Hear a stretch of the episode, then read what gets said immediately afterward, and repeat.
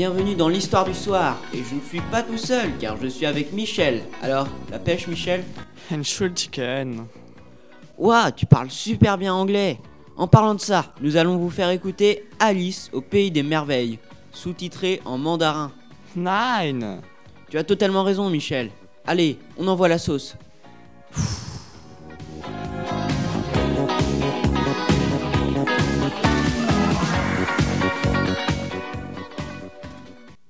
Salut les timbrés, c'est Enzo et je suis toujours en compagnie de Michel le bilingue. Hello. Et pourquoi tu parles allemand? Bref, nous sommes prêts à vous faire écouter le chapitre 7 mondialement connu de Alice au pays des merveilles, le non-anniversaire. Presented by Enzo. Il est raconté par les élèves du collège Saint-Maurice. Oh yeah.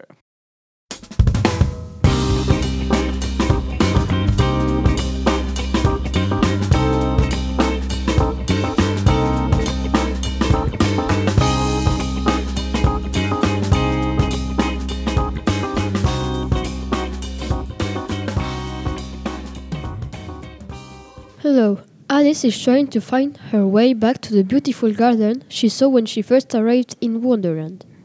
On her way, she met the Cheshire cats in the woods, who told Alice about the March Hare and the Hatter.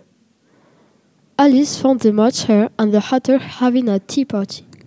Do you have some cake? Would you like some more tea? I must say, the sandwiches are delicious. Curiouser and curiouser. They're having a tea party. But where are the guests?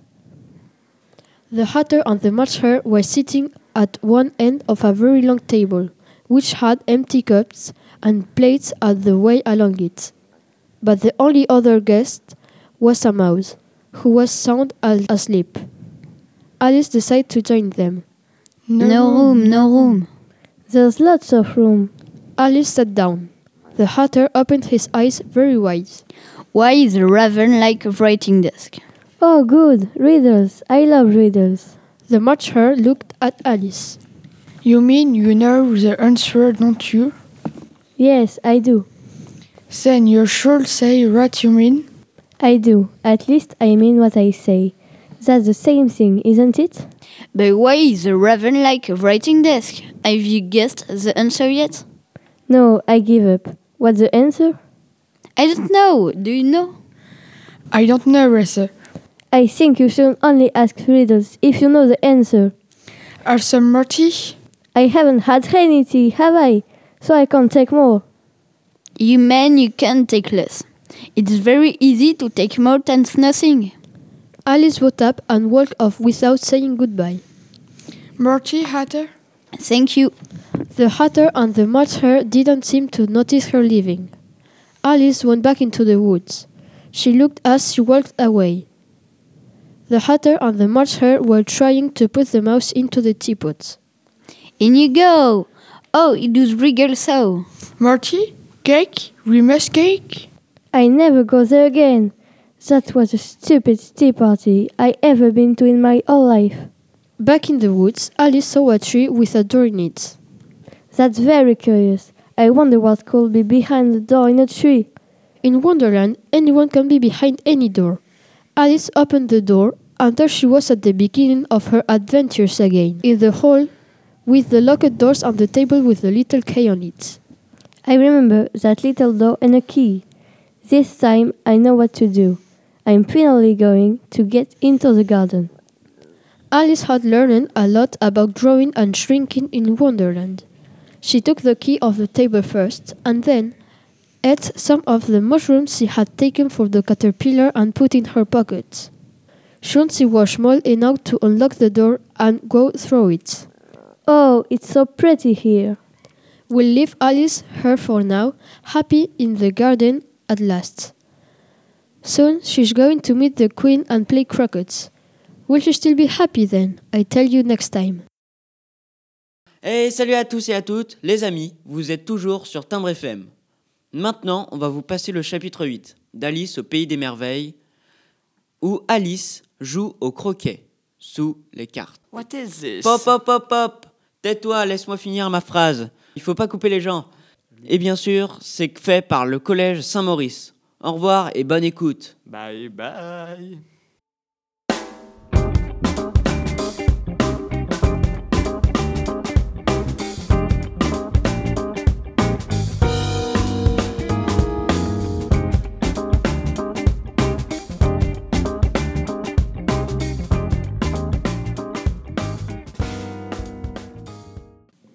Hello. After all her adventures, Alice has finally found the beautiful garden.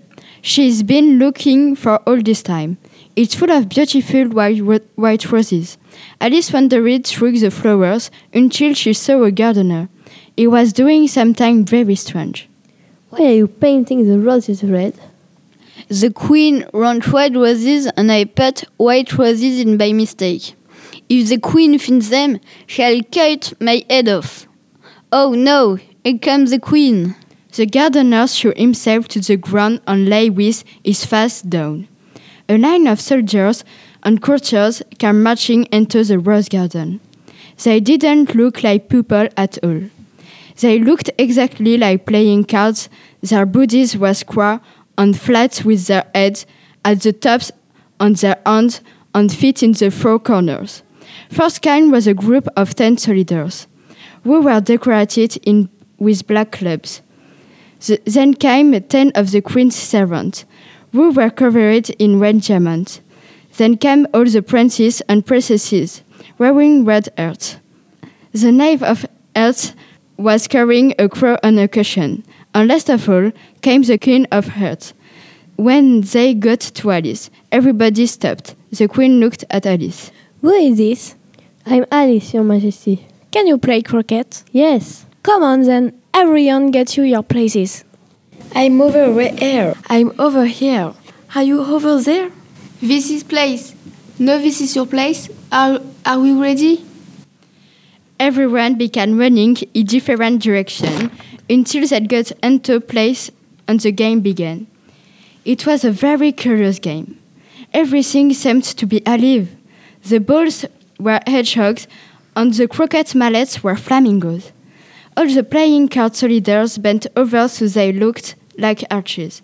The players had caught the flamingo first, which wasn't easy because they kept flying away. When the flamingos were caught, each player held their flamingos touching under one arm, with the long neck and head hanging down to, to the ground. Then the hedgehogs curled into spiky balls, and the players used the flamingos' heads to hit the hedgehogs so that they rolled through the playing card soldiers' arches. Is it my turn? Oh, good shot! Have another go. How? Do stand still? Very nice played. It's your turn again. Very good. What a curious game. I suppose I shall play. It was a very curious game. There didn't se- seem to be any rules. Everyone played at- at the same time and the hedgehogs kept running away.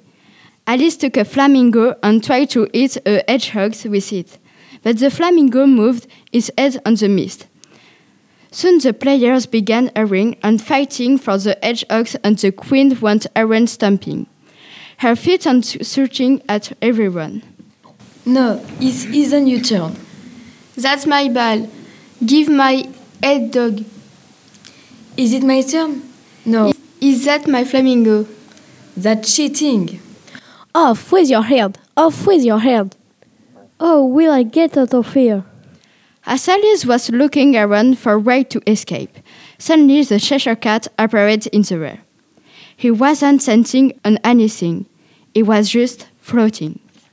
Are you enjoying the croquet? No, I don't think they played fairly at all. Everyone is arguing and there aren't any rules. How do you like the queen? No at all. I suppose I should try to play or they might cut off my head.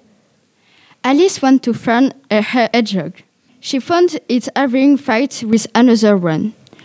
While she was trying to pull to the two animals apart, her flamingo flew away.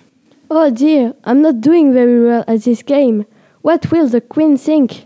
Oh, this your head! Alice was right to worry. Most of the other players had made the queen angry for one reason or another, and the soldiers took them away one by one. Soon there were only the queen and Alice left in the game. The queen turned to Alice. You, come here! Who were you talking to? If you please, Your Majesty. The trial is stating. The trial is stating. The trial! Oh, good! I love trials. Come along. Alice has no choice but to follow the queen. We'll leave her there for now. Next time, he'll tell to about the knife of hut. The stolen gem tells on what happened when Alice met the haters on the white rabbit again. Goodbye.